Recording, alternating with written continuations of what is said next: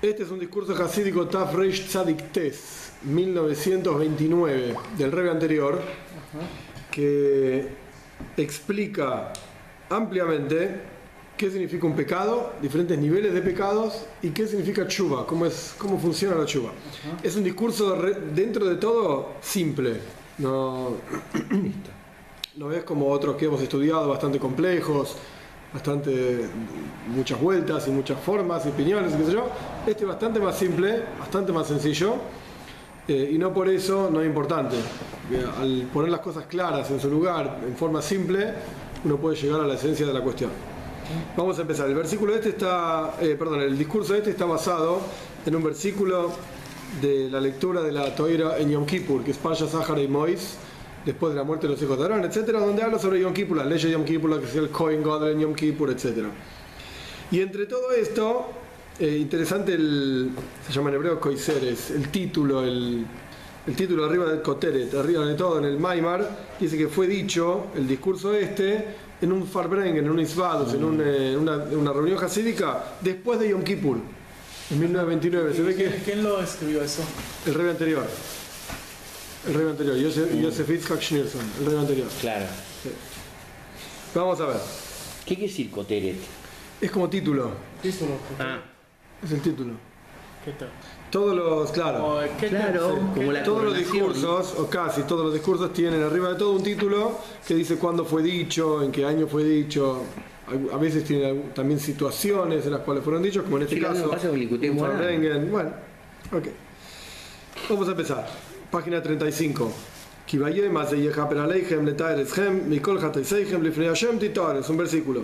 Porque en este día, voy a traducirlo literal, porque el rey va a hacer un par de preguntas sobre el versículo. A pesar de que la traducción literal es como le falta algo, pero a propósito lo estoy haciendo para que podamos entender mejor las preguntas que el rey pregunta sobre el versículo.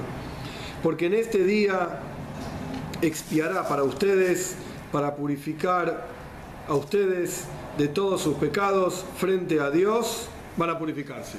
Esa es la traducción del versículo. Betzirichem lehoven, Tenemos que entender este versículo.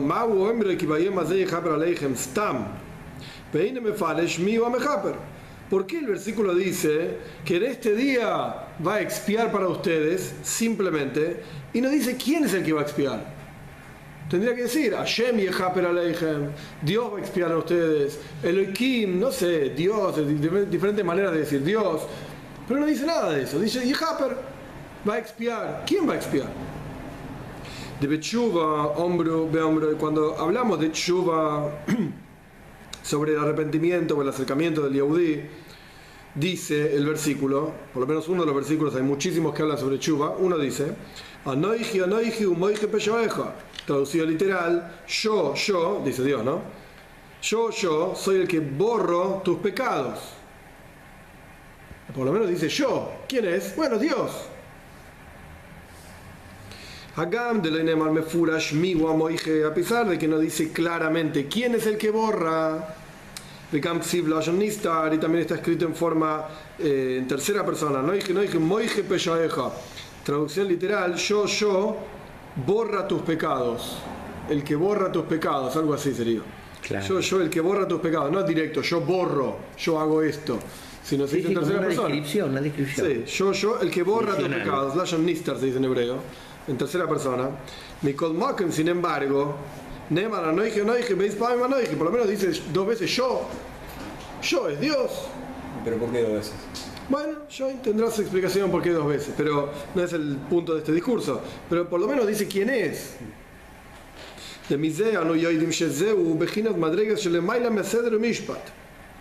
Del hecho de que dice yo, sabemos que se trata, o sea, el perdón y el borrado de los pecados viene de un nivel que trasciende totalmente el orden y la justicia.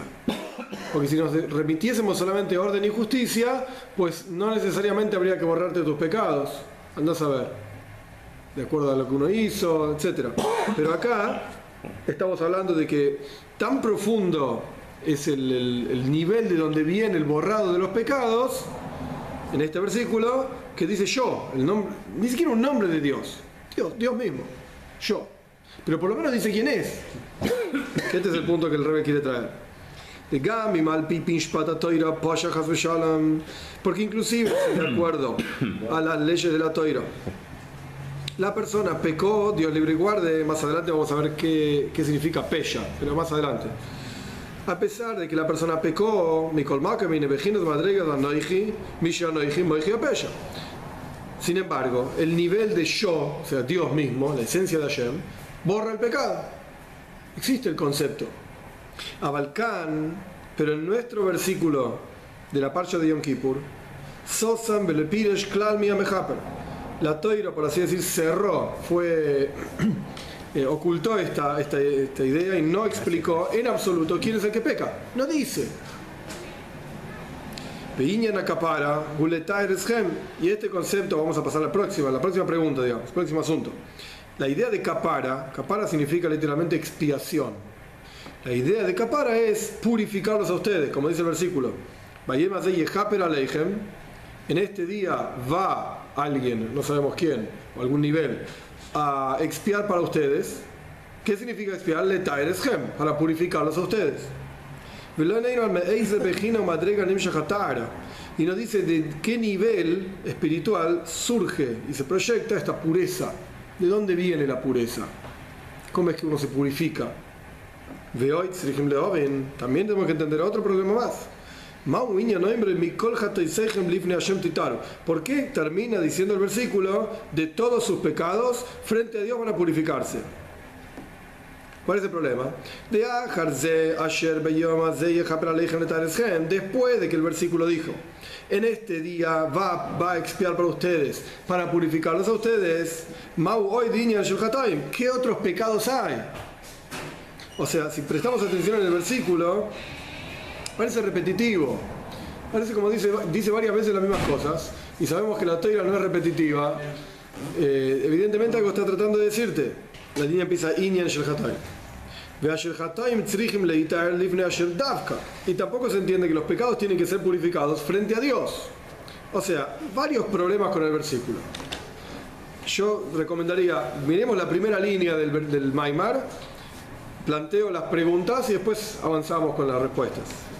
El versículo dice así, la primera línea del discurso, en este día va a expiar por ustedes, para purificarlos, Mikol de todos sus pecados, Lifni Hashem Titaru, frente a Dios van a purificarse. Lo primero que el rey pregunta es: ¿quién es el que expía? Y Haper Aleichem va a expiar para ustedes. ¿Quién? ¿Quién no quiere decir que hay otro excepto Dios? Dios le recuerda, lo único que hay es Dios. El punto es de qué nivel viene la capara, la expiación. ¿De dónde sale? Lo segundo que el rey pregunta es, bueno, evidentemente esta expiación es purificación, letaer es gem. Esa purificación de dónde viene también, no está claro. ¿Qué clase de purificación es? ¿Qué es lo que se está purificando? Y después dice, bueno, una vez que te, te expiaron y te purificaste, el versículo vuelve y dice, de todos sus pecados, pará, ya me expiaste, ya me purificaste y sigo teniendo pecados. Que me tenés que decir, de todos sus pecados, o sea, volver a decir, de todos sus pecados, frente a Dios van a purificarse. ¿Otra vez? ya me expiaste, ya me purificaste y sigo, sigo mal, sigo con pecados y tengo que estar frente a Dios. ¿Qué es estar frente a Dios? Estos son los problemas del versículo. A lo largo del Maimar, el rey va a contestar todos estos problemas. Como, perdón, ¿no? Como que, o sea, me, no sé, me suena a mí, como que hay diferentes niveles oh, de pecados, de Hatay, claro que sí. Este es el punto, ah. claro que sí. Hay diferentes niveles. Y el rey lo va a decir en forma explícita, clara, y va a dar ejemplos. Es un discurso muy, muy práctico en ese sentido. Claro que sí. Estamos en la línea que, la tercera línea empezando de abajo. La línea empieza Inyan al final de la línea. Ah, ahí estamos parados ahora. Ah, Inyan, la explicación es así. En general, el, servicio espiritual, Avoida significa trabajo, pero acá se refiere al servicio espiritual de Yom Kippur en general es Lifnei Hashem, traducido literal, frente a Dios. Vamos a ver, Hasid lo que explica de Lifnei Hashem es por encima de Hashem. Sabemos que Dios tiene muchos nombres y cuando uno empieza a profundizar un poquitito más en el estudio de Torah, en el estudio en general, ya no alcanza con decir Dios. Porque una cosa es el nombre de cuatro letras de Dios, Yud Kei Vav Kei, otra cosa es Elohim, otra cosa es Keil, otra cosa es Tzvais. Hay diferentes nombres. Y de acuerdo al nombre que uno esté refiriéndose, es un nivel de- en el cual está pasando algo. Y si acá el versículo dice Livnei Hashem, traducido literal del versículo es, bueno, frente a Dios, andar al Beis Hamikdash, andar al templo y estás frente a Dios, Lifnei no, es antes. esto es el punto. Esto que está haciendo Rebe. Todo el trabajo de Yom Kippur es antes del nombre de Hashem. Quiere decir que es superior todavía al nombre de Hashem. La Claro, capara, la expiación. manifieste. Sí, la expiación de Yom Kippur proviene de un nivel espiritual que es superior al nombre mismo de Hashem. Eso es lo que está diciendo. Por eso es Lifnei Hashem, antes de Hashem. Velogen, por lo tanto, Akriya Beyom Kippurim, la lectura en la Torah, así en la sinagoga, en Yom Kippur, Ube Parasha Zahara Mois. Es en la Parashá Achra y Mois, en la Torah, así se llama en el libro, en el libro de Baikra. Dixit Bohem Bebnei Aarón, porque está escrito al comienzo de la Parashá, al respecto de los hijos de Aarón que mueren en esa Parashá, bueno, toda la historia de ellos ahora no importa. Dice ahí, Bekorbasan Livnei Hashem Bayomusu. Ellos se acercaron frente a Dios y murieron. Pero se puede traducir, como estamos traduciendo acá, se acercaron y llegaron a un nivel antes que el nombre de Hashem mismo, por encima del nombre de Hashem y murieron. De Zeu, esto ocurrió, hay mucho- muchísimas explicaciones de por qué murieron. No me voy a meter ahora porque no es el tema del discurso, nada que ver. Pero eh, acá él trae una. De Zeu Aliyah Beloishoy. Ellos se elevaron a Dios, se acercaron a Dios y nunca retornaron. Existen en, en- se habla en Kabbalah, en Hasides, Ratzo y Beshoy. Ratzo y Beshoy quiere decir, Ratzo es acercarse y Shoy quiere decir retornar. Subir y bajar, subir y bajar, acercarse a Dios, retornar, acercarse a Dios, retornar. Es todo un movimiento muy eh, Claro, pero ese es el show. constante. Entonces el punto acá es, Ratzo quiere decir, en términos bien simples y para avanzar, no es el punto del discurso tampoco. Ratzo quiere decir, bueno, uno tiene amor a Dios, está sediento, El está anhelo, claro. anhelando por Dios, qué sé yo, está ardiendo por Dios. Y el Shoy es, bueno, ahora anda a hacer una mitzvah. Deja toda esa excitación, deja toda esa, esa cosa espectacular y ardiente, qué sé yo, y dedicate a hacer algo concreto. Eso es el Shoy, el retornar. No te vayas al, a Dios y no retornes. O sea, el punto está, claro, eso es lo que pasa con ellos. El punto está acá abajo, el punto está vivir la vida acá abajo, Toiro Mitzvahs en este mundo. Ellos se acercaron mucho a Dios y no retornaron. Chao. Se les fue el alma, como dice Shmuel, Koles Nefesh. Se consumió el alma de ellos y se fueron, se murieron. Pero bueno, esto es lo que les pasó. De Haya, ahora pasamos a página 36. Y si, perdón, Sí. si se murieron de, este, de esta manera, no es que, que entonces se puede decir que lo único llevó, el alma porque eran tan muy, muy puros. Bueno, el Moishe Rabbeinu cuando, cuando mueren los hijos de Aarón, cuando mueren los hijos de Aarón, aparece un pasuk que dice Bikrovai Ekadesh. Con mis cercanos me voy a santificar. Y Moishe Rabbeinu le dice a Aarón, yo pensé que éramos vos y yo. Yo pensé que Dios iba a mostrar su santidad, o sea, nosotros íbamos a, morir en el Mishkan o qué sé yo, vos y yo. Porque somos el top, lo más elevado que hay. Y ahora que veo que ellos dos se murieron, me di cuenta que ellos estaban por encima de nosotros. Así le dice Moishe a Aaron, Ajá, explicándole la muerte de sus hijos. sí. Quiere decir que estaban en un, nivel, en un nivel espiritual extremadamente elevado, por encima de Moishe y Aaron todavía. Lo que pasa es que no entendieron que hay un Seider, hay un orden. El orden no es salirse de este mundo. El judaísmo no exige, bajándolo, sacando algo muy elevado y muy espiritual y bajándolo a una cosa bien concreta. El judaísmo no exige que estés en el Tíbet, en las montañas de no sé dónde, eh, no hablando durante tres años, no diciendo ni mu durante tres años. Y que te alejes como los monjes tibetanos. ¿eh? No, no. El judaísmo quiere que vayas a casarte y que tengas hijos y que trabajes y que tengas un montón de problemas y sin embargo cumplas mitzvahs. Eso es lo que quiere el judaísmo. Es muy fácil alejarse y no hablar durante tres años. Total, estás apartado de todo, estás en tu mundo. Eso es fácil. Lo difícil es, no, no, no, involucrate con el mundo y sin embargo sé santo. Es muy fácil ser santo en la montaña del Tíbet. Total, ¿qué hay? ¿Tenés iPhones? O sea, los. ¿Tenés eh, dólares? Como claro. los extremos. Sí. Tenés eh, dólares, tenés eh, una esposa que te vuelve loco, tenés tus hijos, tenés... No tenés nada en las montañas del Tíbet. Es muy fácil ser santo. El kunz, en Yiddish dice kunz, el, el- el- el logro, es ser santo acá. Anda a casa, no le grites a tu esposa, sonreí, educa a tus hijos, trabaja, no engañes en el trabajo, no mientas, no robes. Ahí está el, ahí está la, la- la cuestión de la vida, digamos, el kit de la cuestión, como dicen, el kunz en Yiddish. Esto es lo que hicieron los hijos de Aaron. Los hijos de Aaron, ellos se fueron, chao, las montañas del Tíbet, por así decir, y se apartaron, Eran muy santos, pero había una parte que fallaron, que no la tenían, que era el shoif, retornar. El objetivo del Tajris está acá abajo, no arriba. No arriba. Pero, ¿Y, el relato rap cómo dice? ¿Cómo sucedió? ¿El relato de qué? De la muerte de los La muerte- dice, Corbazán Lifnei Hashem se acercaron frente a Dios y murieron. Nada más. Nada más. Hay, otra, hay otro lugar donde dice, hay, hay diferentes versiones. Una versión dice de por qué murieron, ¿no? Una versión dice porque entraron al templo borrachos, al Mishkan en realidad, al tabernáculo, borrachos. Otra versión dice porque enseña- enseñaron leyes frente a Moishe. Frente al maestro, bueno, puedes enseñar. Entonces enseñaron leyes frente a Moishe. Eh, otro relato dice que tenían un amor muy profundo por Dios, se consumieron el amor a Dios. Otro relato dice que trajeron ketoires, un incienso que Dios no les pidió. Hay el Midrash mismo tiene montones de versiones. Sí. Sí. Acá el rey está trayendo una de las versiones, porque en realidad no es el punto del discurso tampoco, detenerse, digamos, en, en qué pasó con ellos. Lo que sí el rey quiere sacar es, así como ellos se acercaron Lifnei Hashem, y Yom Kippur es Lifnei Hashem, entonces por eso leemos la parsha esta en Yom Kippur. para- digamos, para como. eh, o sea, no, no repetir la misa. La, la- No, como para explicar cuál es el nivel de Yom Kippur. Pero Yom Kippur es Lifnei la Hashem. cuenta la, este, eso no, no habla. No, lo único que dice es al comienzo, la introducción.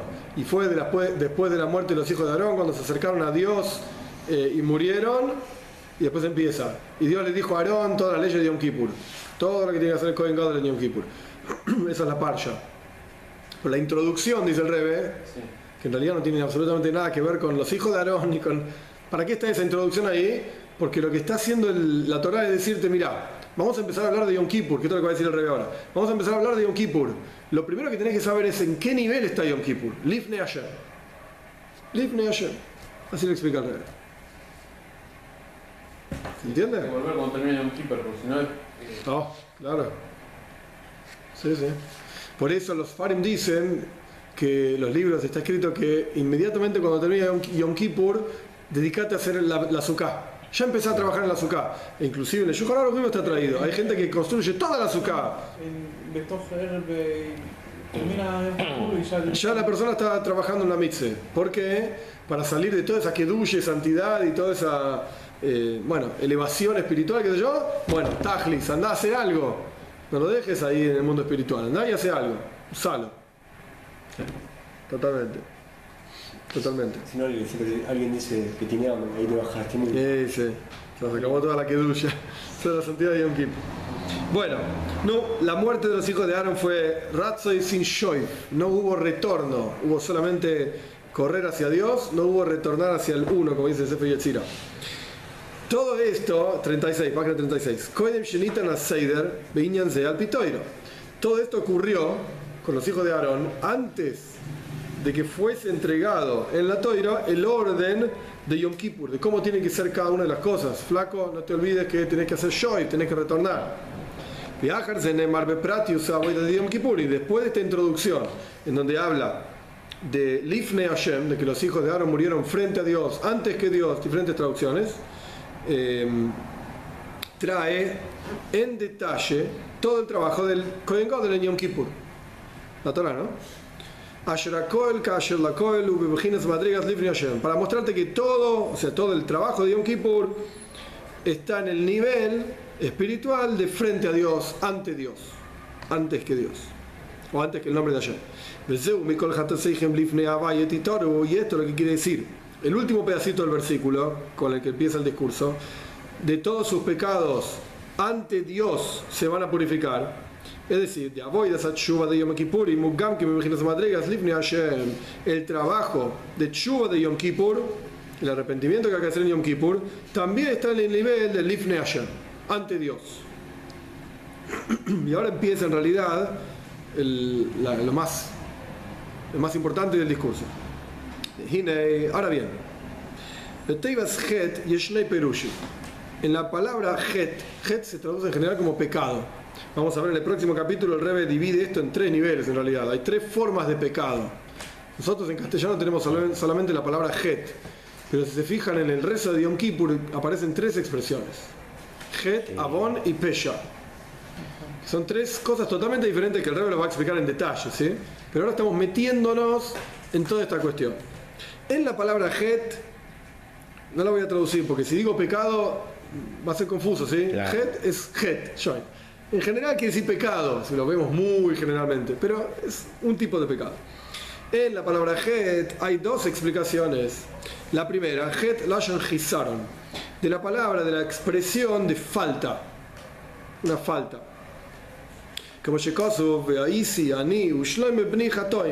Y vamos a hacer el hijo Batsheva a, a David Amelech. Vamos a hacer yo y mi hijo Shloime, entre comillas, pecadores. Hataim. Carente. Pero en realidad, belleza. claro, en realidad, Pirushash y Haseirim, nos Es va a faltar algo. Me parece que hace Esto- dos años, cerca de Yom Kippur, estuvimos trabajando con estos tres conceptos.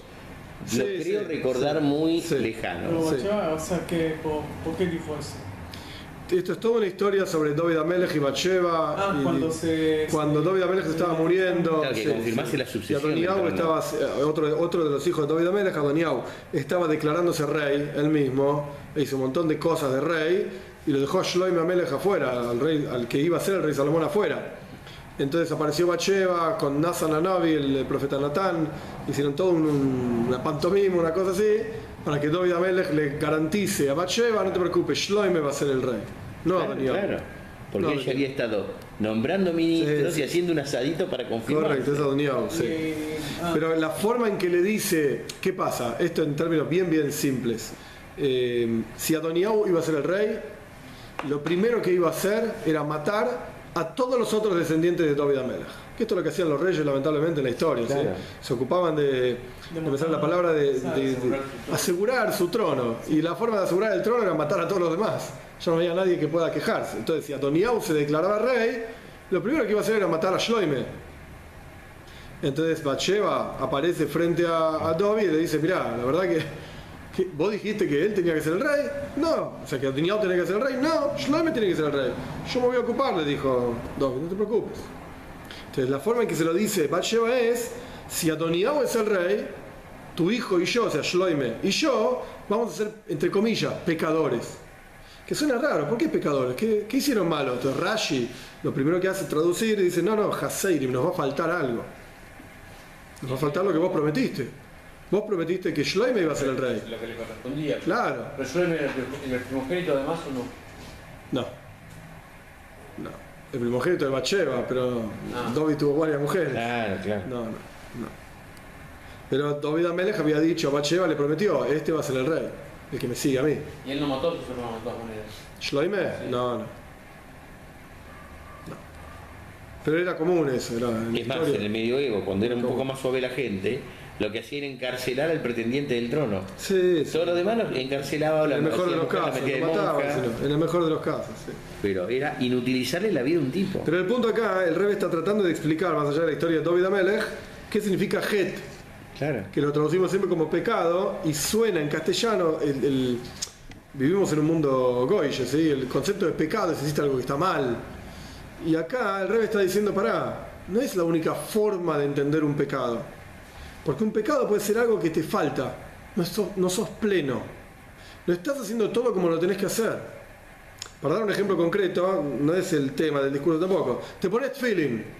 ¿Pero en qué estás pensando cuando te pones feeling? Estoy pensando en el desayuno. Ay, es un pecado.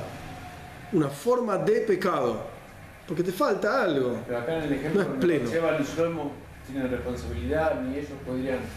Uno puede concentrarse o a esforzarse para concentrarse al menos. O... Sí. No, pero no está trayendo la historia de Basheo y Shloime para, para extraer algo de la historia. Solamente para extraer la explicación de la palabra het. Más. usos de la palabra. Uh. Dejenu berruchnius. Así, ex- así funciona también en forma espiritual. De Inyan Het, el concepto de un Het Pecado es una falta. De aliedei shehoite umehaser ora kedusha, porque a través de que la persona peca, lo que está ocurriendo en el mundo es que falta luz de santidad, falta una energía divina que tendría que estar en el mundo y no está. Esta es la primera explicación de la palabra het. Vea Sheini, si la segunda explicación de la palabra het, milashon nikayon, de la palabra limpieza. Como Yekazu, Vejitei Esabais, como está escrito en la Toira mismo, que hay que limpiar la casa, Vejitei Esabais, va a limpiar la casa. Esto está hablando de un Koyen, Metzaraz, no importa ahora toda la historia, de vuelta, es el uso de la palabra nada más. Betirgen Vidkuyas Beisa, y en arameo se traduce esto, la traducción de un Unclus, Veitku, Itku significa limpiar, limpiar la casa. Italiano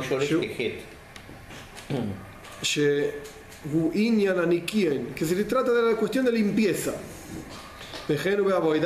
Adam, y así ocurre también en el servicio espiritual, en el alma de la persona. Hay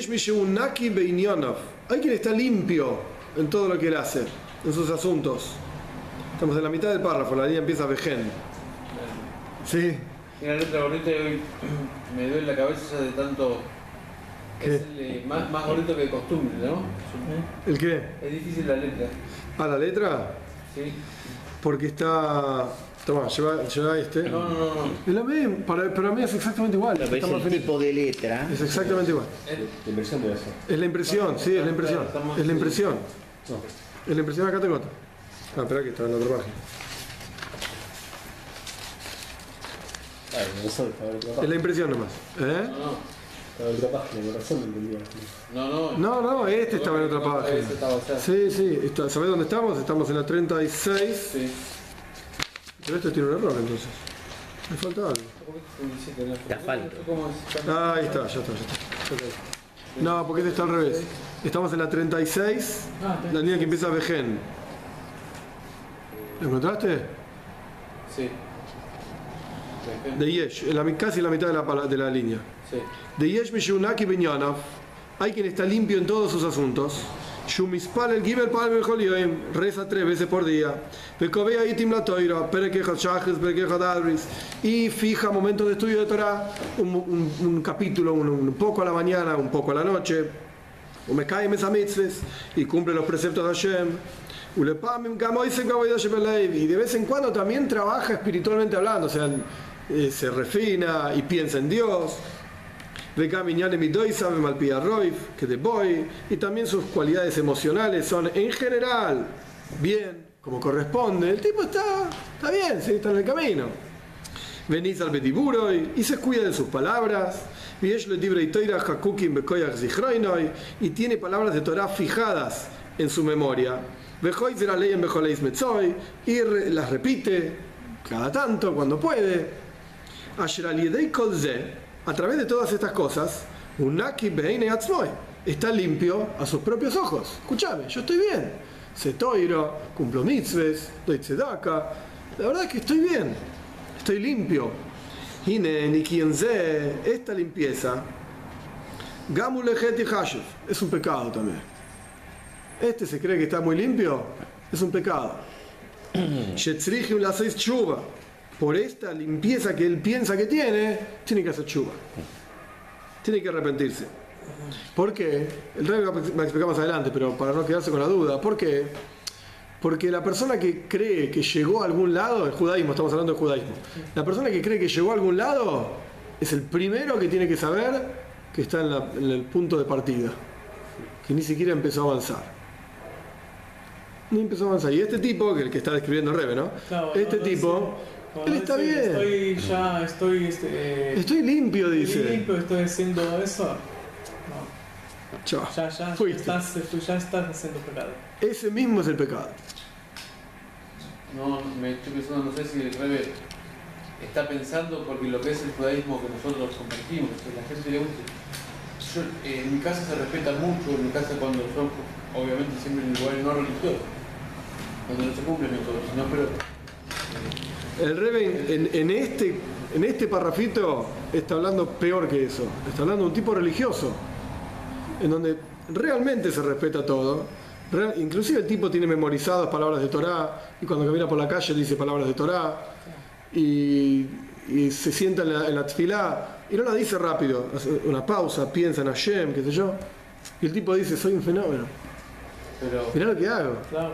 pero si realmente haces todo eso, ¿por qué decir soy un fenómeno en medio? Decir eso eh, Él piensa que está limpio a través de eso. Decir, es como decir, ah, yo estudio la Torah, yo soy mejor del otro que no hace nada. Y eso Es una especie de orgullo, ya- ego. Ya, es- ya, ya es. Ese, ese mismo es el pecado. sí, sí. Por eso la palabra het tiene estas dos traducciones. Por un lado es una falta, flaco, si no estudias, y tenés que estudiar, te falta algo. Y por el otro lado es una limpieza, vos te ves a vos mismo como limpio. Eso ya, eso ya es la falta, eso ya es el pecado. El hecho de que te ves a vos mismo como limpio, como perfecto, como que está todo bien, eso ya es un pecado. Por eso la palabra het tiene estas traducciones. Esto es lo que significa el final del versículo del Maimar, del discurso. De todos sus pecados frente a Dios purifíquense. O se van a purificar. De Beavoida, Betshuva de Yom Kippurim, porque el trabajo de Tshuva, de acercamiento a Dios en Yom Kippur, es por todos sus pecados. Y el Rebbe lo pone en Yiddish para que se entienda bien. Todas las rectitudes que el hombre se ve a sí mismo como recto. Todos tus pecados. No significa solamente que no te pusiste tefilin, Dios libre y guarda la mañana, uy, tenés que hacer chuva. No significa que comiste algo que no tenías que comer, uy, Dios libre y guarda, tenés que hacer chuva. No, flaco, todos tus pecados inclusive cuando no sos pleno en algo, te pusiste feeling, pero tu cabana no era la correcta, tu intención no era la correcta, o estudiaste mucho Torah para que te digan rabino para que puedas cobrar un sueldo. Lo sabes mucho, sí, pero la intención no es la correcta. Estás mal orientado eso. Eso es en términos de haseirim, het, de la palabra falta, carencia. Y en el segundo caso, Claro, de limpieza. uno hace Haces todo, haces todo y pensás que estás limpio, pensás que estás bien. Kol hatoseichen. Inclusive esto, el primer pedazo del versículo está hablando y y Haper Aleichem, tenés pecados literales, comiste algo que no se podía comer, no hiciste mitzvahs que tenés que expiar. Y el final del versículo está hablando de algo que es muy sutil, muy elevado. Inclusive por eso tenés que purificarte. Por eso dice dos veces purificarse de tus pecados. Hay cosas que hay que expiar y cosas que hay que purificar. ¿Se entiende? Más fácil ir al Tíbet, ¿no? Claro que sí.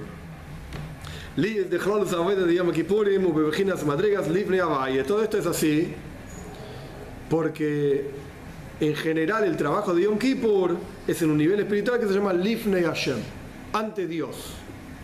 Para entender esto en términos bien simples, de esto de ante Dios, si, si uno está en un lugar en donde todas las personas están vestidas con ropas rotas, zaparastrosas, y uno está con ropas rotas también, no llama la atención y no hay nada malo, no hay nada que corregir, porque están todos con las mismas ropas, está todo, está todo bien. Pero si vos entrás con esas mismas ropas, todas rotas, al palacio del rey, ahí están todos vestidos con ropas recién lavadas, con ropas correctas, con ropas lindas, qué sé yo, está fuera de lugar. Quiere decir, cuando te das cuenta que hay algo que está mal con vos, cuando estás frente al rey. Si vos nunca estás frente al rey, está todo bien. Sos un pobre campesino que anda dando vueltas por ahí, con todas las ropas eh, llenas de tierra, rotas, no pasa nada, porque andan todos igual. Ahora, cuando vos entrás frente al rey, ahí te das cuenta que te faltan un montón de cosas. Entonces, toda esta cuestión que dijimos, bueno, hay pecados que son literales. El tipo comió lo que no se tenía que comer, por decir un ejemplo cualquiera. Eh, no cumplió llaves, qué sé yo. Eso tiene que expiar. Después veremos quién lo expía, cómo se expía. Y hay cosas que solamente te das cuenta, Lifnei Hashem, frente a Dios, ante Dios. Si no, ni te vas a dar cuenta que lo hiciste. Como por ejemplo, una carencia en Kavaná, te falta intención correcta, te falta el enfoque apropiado en el, estudio de Torah, porque el tipo estudia para, para que le digan que sabe mucho, te falta el enfoque, eso está mal, a pesar de que sabes mucho. O, eh, en el segundo caso, vos te pensás que estás limpio y en realidad estás, no estás.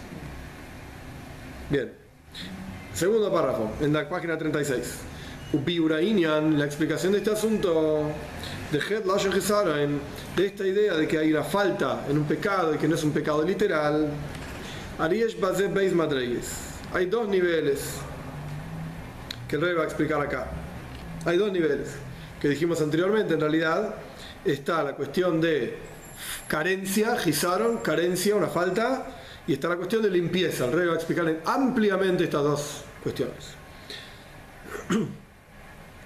Eh, solamente para aclarar algo, porque este párrafo, este, todo este párrafo es un párrafo largo que se vuelve confuso si uno no, no presta mucha atención. Acá hay unas anotaciones raras. Sí, no pasa nada. Este párrafo es un párrafo largo. El párrafo es el siguiente. Esas son las tonterías que yo escribo. Pero son necesarias para la No, no, no.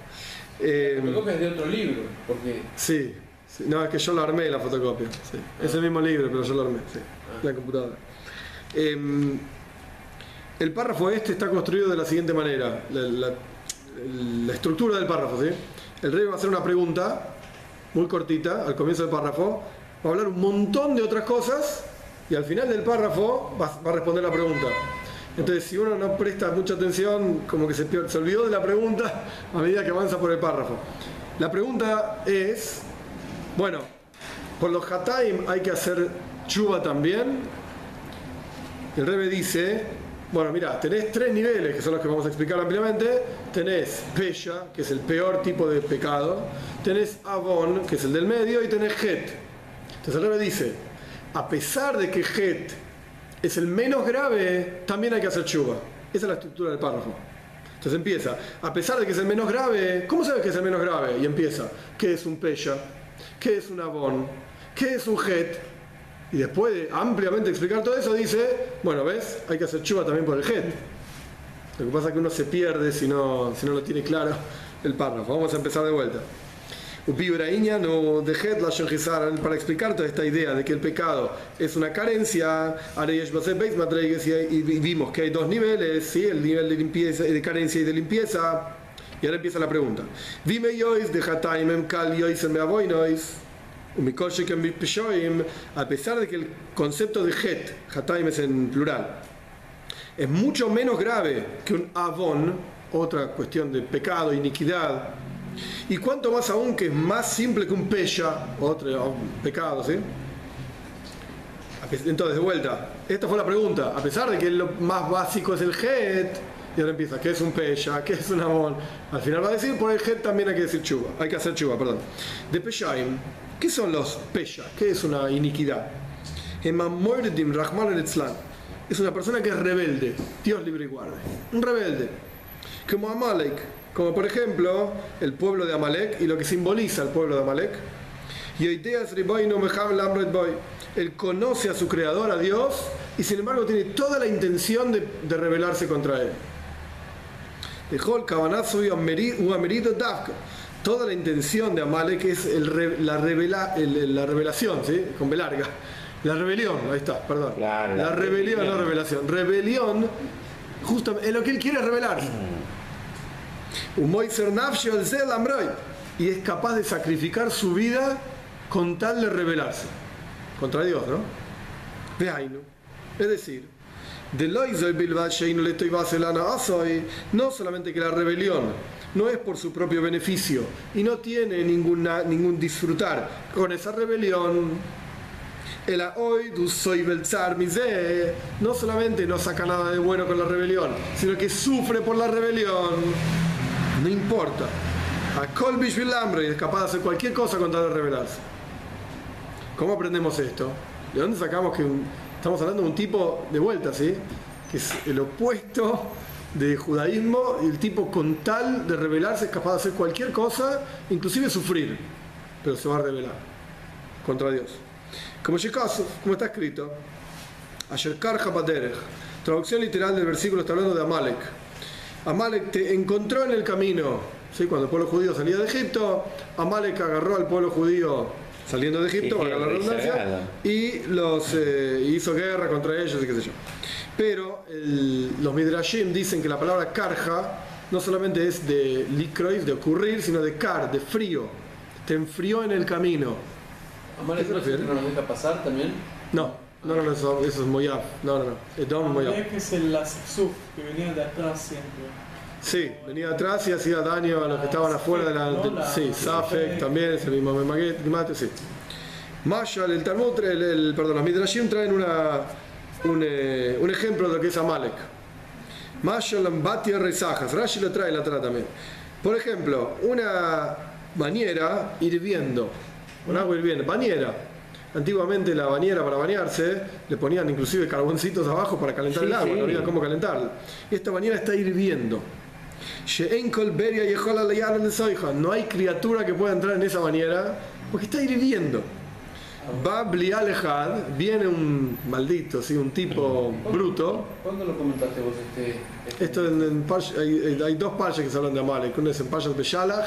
No, pero Quizá también justo esto de que Sí, Amalek sí, lo dice No, Rashi. pero el texto de Rashi, justamente, ese comentario de Rashi que explica cómo se Lo saca de los Midrashim, correcto. Va Blialejad, viene un, un- un tipo, un bruto. Kofaz, saltó, veyara de soija y se tiró adentro de la pileta. A Falpilla Nijbe, a pesar de que se quemó, porque estaba hirviendo. Hikra Oisa Lifnea Heilim, la enfrió frente a los demás. Ah, si este se metió, todos lo Claro, podemos a meter. los demás. La enfrió frente a todos. Él se perjudicó, pero El ejemplo, el ejemplo que, ¿por qué está traído de esto en los No Midrashim? se enfrió. Claro, como cuando vos ves que otro ya lo hizo, vos decís, bueno, entonces se puede hacer. Este tipo, la, bañera, la bañera está viviendo, se metió, jamás sí. de los las teorías "No se del puede meter". derecho y el origen del crimen se habla de la teoría de la ventana rota. Una vez pusieron en un distrito de Los Ángeles, un barrio bien bajo, un automóvil enterito, nuevo, que era parte de experimento, y lo dejaron 24, 48 horas, 72, e iban a mirar los alumnos de derecho y no pasó nada. Uno tuvo la idea, vamos a hacer una prueba, vamos a romperle la ventana. Ellos con un martillito, ¡clic! rompieron la ventana. Resultado, del auto quedó la carrocería Claro. hasta las ruedas se llevaron porque, Sí, sí. porque dijeron, si está rota la ventana, se puede. Sí, sí. Sí, sí. Sí, sí. Entonces, el punto es. eh, la razón por la cual está traído este discurso, eh, esta frase, perdón, del Midrash en la Torah es porque el pueblo judío venía de 10, un año entero de 10 plagas contra Egipto, donde arras- arrasamos con Egipto y nos llevamos todas las riquezas de Egipto. Y pasamos el Yam Suf un año entero, las plagas duraron un año. Arrasamos con Egipto, pasamos por el Yam Suf, todos los pueblos de la tierra se enteraron que, que las aguas se abrieron para el pueblo judío. Y estábamos ya pasados por el Yam Suf, ya pasamos, digo, eh, empezando la travesía por el desierto, nadie se animaba a hacer ni mu con el pueblo judío, nadie se animaba a acercarse al pueblo judío. Apareció Malek y hizo guerra con el pueblo judío. Entonces, el, el pueblo judío era esa ambatia, esa, esa bañera hirviendo, a quien nadie se animaba a tocar ni meterse. Vino Amalek y se metió con el pueblo judío. Por más que fue derrotado, otros pueblos dijeron podemos. Podemos, se puede, se puede. Correcto, correcto, correcto. Pero es complicado, es eh, difícil de entender, porque yo me acuerdo la primera vez que lo viste. Y yo veo que se quemó. No, no me abre la puerta para entrar. La enfrió. él perdió contra los. Bueno, pero mató, Pero a algunos, así todo, cua- mató unos cuantos. Mató unos cuantos. Sí, se podía hacer algo. Bilam, la historia de Bilam y Balak, ¿sí? la historia de Bilam y Balak, ellos intentan maldecir al pueblo judío, no funciona. Entonces Bilam le dice, ¿sabes qué? No vas a poder acabar con el pueblo judío. Yo te voy a dar un consejo para que puedas matar unos cuantos. A Dios no le gusta la promiscuidad. Entrega todas tus mujeres al pueblo judío, vas a ver que vas a matar unos cuantos. Y termina matando unos cuantos. Entonces, ¿sabes qué? El pueblo judío termina arrasando con Bilam, con Balak y con todo. Pero por lo menos maté a alguno. Alguno cayó en el camino. ¿Eh? Ya está. Cumplí mi objetivo. Sí, sí, seguro. Eh, maldito, ¿no? Una cosa. En inglés se dice Sí, crook, sí, sí. algo torcido, la mente torcida, pero no importa, voy a morir, pero yo te voy a matar unos cuantos. Claro, tortuoso, tortuoso. interpretación más rápida y más fácil podría ser: ven que se enfrentan con los Yehudim y son derrotados, nadie se enfrentaría, pero no. No. Mostraron la posibilidad de enfrentar. Correcto, correcto. Lo que el Rebe quiere sacar con esto es la explicación de lo que él dijo, que inclusive bajo su propio mal, en detrimento Arriesgo propio, suyo, sí. sin embargo se revela. Sin embargo se revela, no importa. Vamos a morir, no importa, vamos a revelarnos igual. El, el Rebbe está describiendo a una persona, si no está describiendo a Malek. Tomó a Malek como ejemplo para explicar lo que No, un pero está tipo piensa. describiendo una mentalidad incluso patológica, que sí, el bien sí. en autodestrucción con tal de confirmar un ideal torcido. Correcto. Como por ejemplo un tipo que es arrogante. El tipo arrogante es arrogante inclusive con un tipo que es mayor que él, no es mayor en edad, sino en conocimiento, no sé un abogado arrogante que recién salió de la facultad, va y se pelea con un abogado que la tiene re clara y que ganó montones de casos, que está señales, que está trabajando, no importa. El tipo va y se le enfrenta igual. ¿Qué te pasa? ¿Quién sos vos? Acá llegué a mi God el malazo y a pesar de que sabe de la grandeza del otro, Rak Iker Herzog lo que quiere es rebelarse. Pelea. No importa. Aunque pierda. No importa. Esto significa pella. Cuando una persona, Dios libre y guarde, transgrede la Torá con el único objetivo de rebelarse contra Dios, inclusive se la va a pasar mal porque transgredió, pero no importa. Está contento porque transgredió. Esa es la definición de la, la palabra pella, que se traduce como pecado, iniquidad, no sé, pella. Esto es lo que quiere decir. De avoinois, vamos al segundo nivel. Avoinesem doinois, los pecados, avon, son pecados que la persona hace en forma intencional, a propósito. Veaino. Es decir, ¿qué significa a propósito? Porque no es una rebelión, rebelión era, era la anterior. Pero este lo está haciendo a propósito. ¿Qué significa a propósito?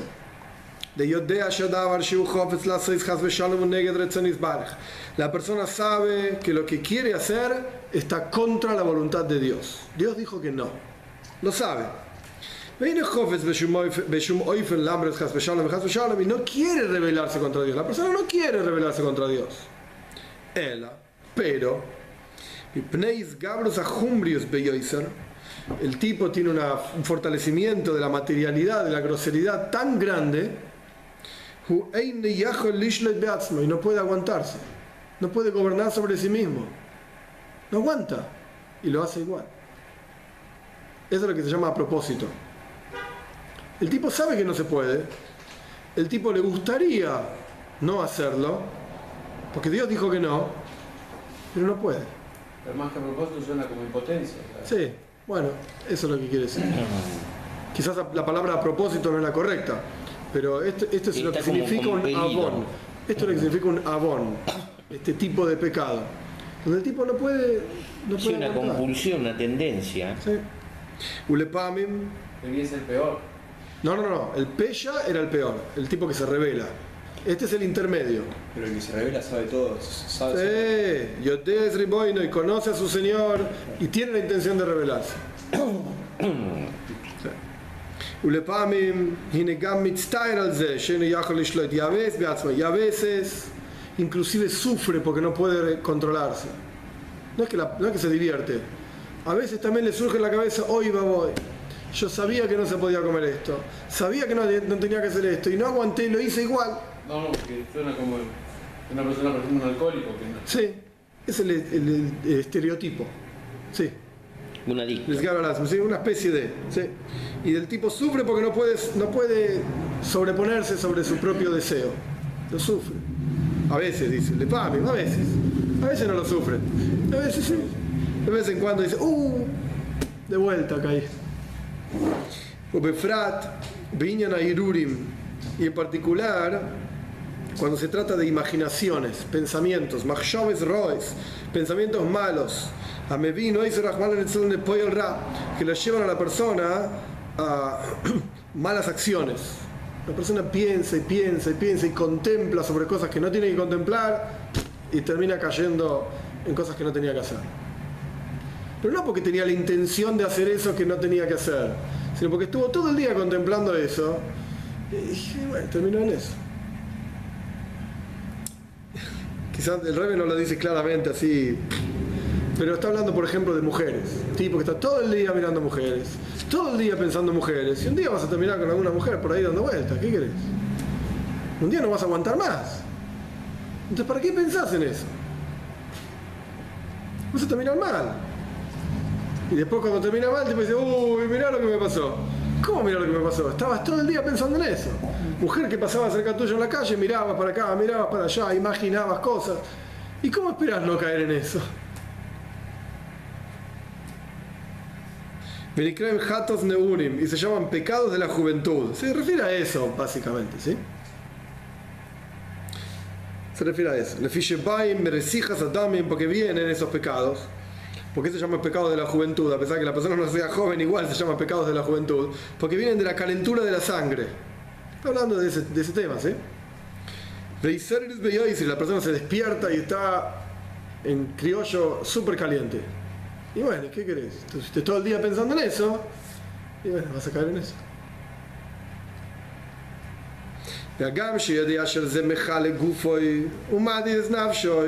Y a pesar de que sabe que esto está hablando así de masturbación, relaciones prohibidas, a pesar de que sabe que te, te, estás consumiendo la vida, te consume el cuerpo, te angustia el alma, sin embargo, en el le ame no puede aguantar.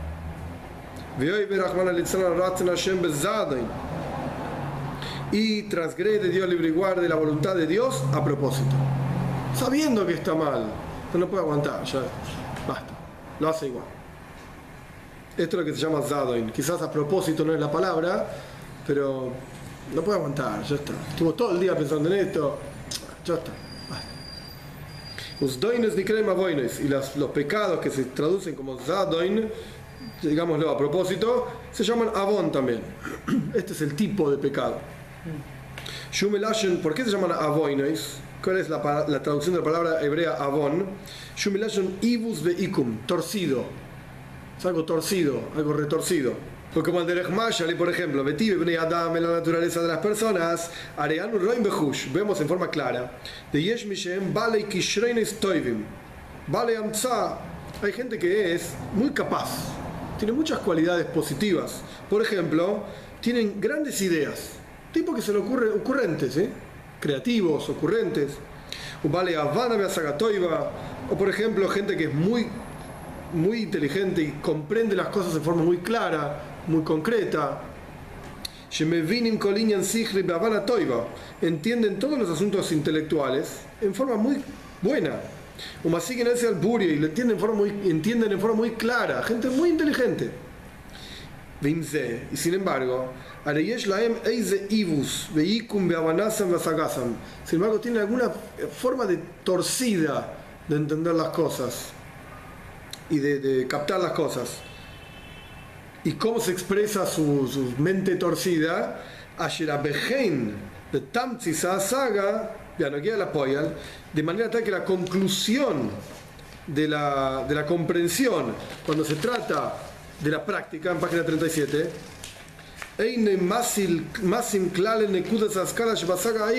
no tiene nada que ver con el núcleo del concepto que están entendiendo.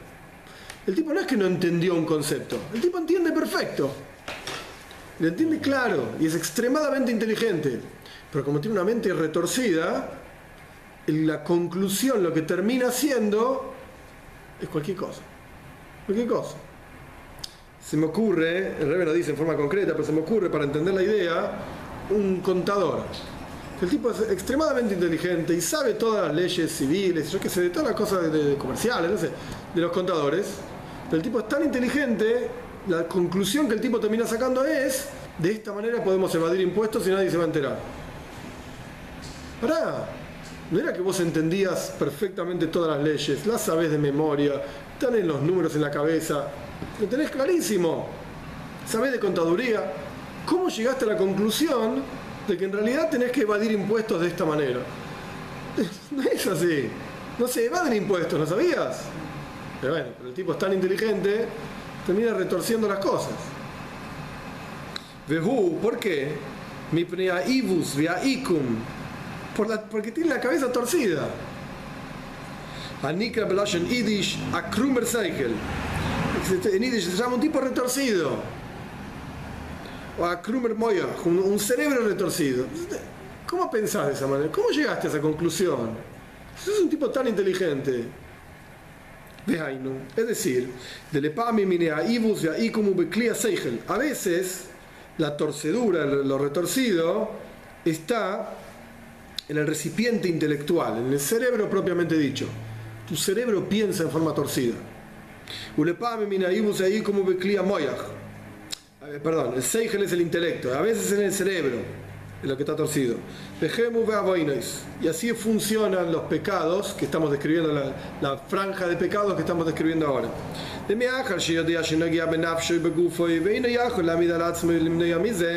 Dado que el tipo sabe que esto es fundamental, y el tipo es fundamental para su vida, para su alma, para su cuerpo, y el tipo no puede aguantar, no puede aguantar y no hacerlo. Es una torcedura de las cosas. Porque si vos entendés que está mal, flaco, no lo hagas.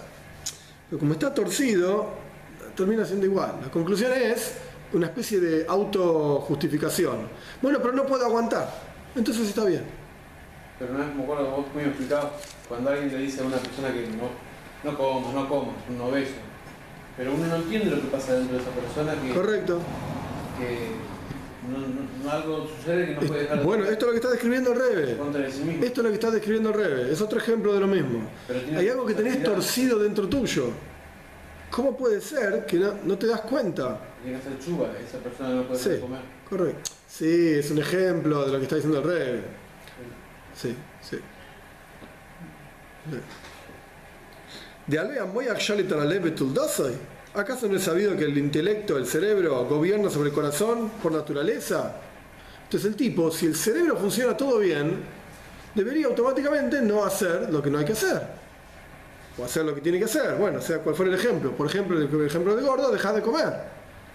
Pero hay algo torcido en el cerebro. Entonces el tipo no puede dejar de comer. Y de vuelta se autojustifica diciendo, bueno, pero no puedo. Ya está. Y de vez en cuando, como dijo el Rebe en la, página anterior, de vez en cuando tiene un- un- una pequeña chuva y dice, ay, la verdad que estuvo muy mal, pero estaba riquísimo el asado. Pero no estaba bien, no tenía que comer el asado. Estaba rico, ¿no? Y se ríe. Y bueno, está torcido. Estos se llaman avoinois.